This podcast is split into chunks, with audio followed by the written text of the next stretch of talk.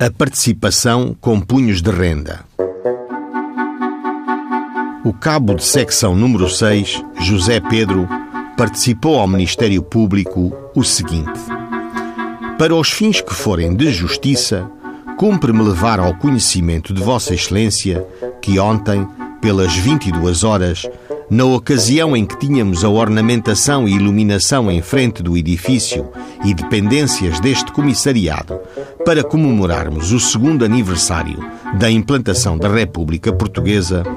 se aproximou da porta principal do mesmo comissariado Anastácio Fialho,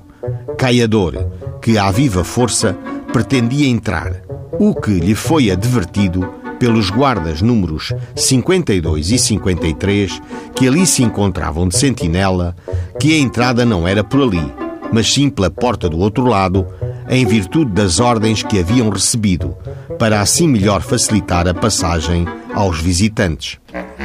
Encontrando-me ao pé do coreto, onde estava tocando a banda da Casa Pia, e vendo que a altercação preferida pelo mencionado fialho já se prolongava, aproximei-me dele e, com muito boas maneiras, o que sempre uso, aconselhei-o a que se calasse, visto estarmos numa festa de amigos, fazendo-lhe ver a inconveniência que havia da sua entrada pela referida porta, ao que ele não atendeu, começando ainda fazendo mais alarido e ameaçando-nos que mais tarde se pagava tudo.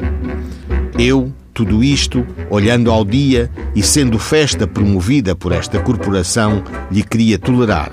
pois que o mandei passar por algumas cinco ou seis vezes, voltando-se para mim, agarrando-se-me aos peitos, disse-me que se não retirava porque não queria.